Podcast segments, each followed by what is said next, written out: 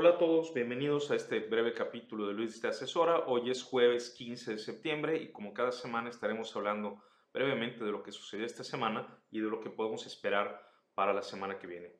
Eh, esta semana, el martes, ha salido de nuevo el dato de inflación en Estados Unidos, salió muy elevado, arriba del 9%, y, eh, y esto lo que hace es casi confirmar que en la reunión de la Fed de la semana que viene, el, el día 21 de septiembre, habrá una nueva reunión de la Fed, pues básicamente el mercado ya ha descontado que la Fed incrementará otra vez en tres cuartos de punto su tasa de referencia. La realidad es que ni siquiera es seguro que vaya a ser tres cuartos de punto. Hay algunos gobernadores que han hablado incluso de elevar un punto porcentual completo la tasa de referencia hasta tener mayor certeza de que la inflación ha llegado a su pico y estará eh, ya bajando. Es importante eh, reconocer que eh, la inflación es un indicador a toro pasado, ¿no? lo que haga la Fed no es inmediato su efecto sobre la inflación. Yo creo que esta inflación sí ha llegado ya a, a su pico, pero no hemos visto todavía la parte del descenso. Esto probablemente tardará todavía un par de meses más y mientras tanto, pues la Fed tendrá que reaccionar subiendo las tasas.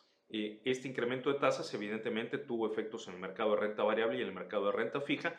En el mercado de renta variable, el Standard Poor's descendió unos 200 puntos, andábamos como en 4.100 y se fue hasta 3.900. Eh, yo creo que el mercado ya ha descontado totalmente la decisión de la semana que viene, pero de todas maneras no me sorprendería que el mismo día 21, a pesar de que ya pues, pues, todos estamos un poquito seguros de lo que va a pasar, eh, no me sorprendería que el mismo día 21 veamos otra vez mucha volatilidad, simplemente como un efecto psicológico de cuando se da ya la noticia, aunque el mercado ya lo haya incorporado.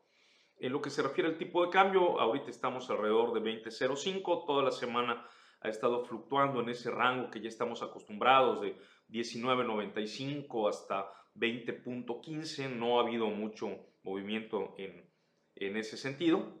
Entonces, eh, creo que tampoco vamos a ver mucha volatilidad en la semana que viene, aunque habrá que estar pendiente de eventos, vamos a llamarlo un poquito más políticos, y del discurso de la presidencia para las fiestas patrias, eh, que creo que puede meterle un poquito de volatilidad a el tipo de cambio.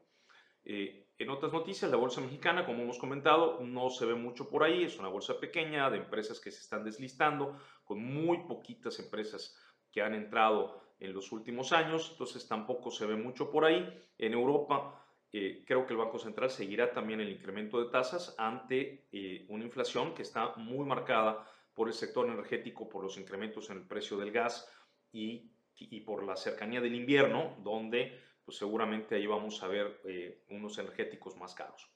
Básicamente, esto es lo que tenemos en, esta semana. Hay noticias interesantes la semana que viene y seguramente estaremos pendientes para ver qué es lo que sucede con los mercados. Nos hablamos seguramente por este medio. Les agradezco el hecho de haberme escuchado. Saludos.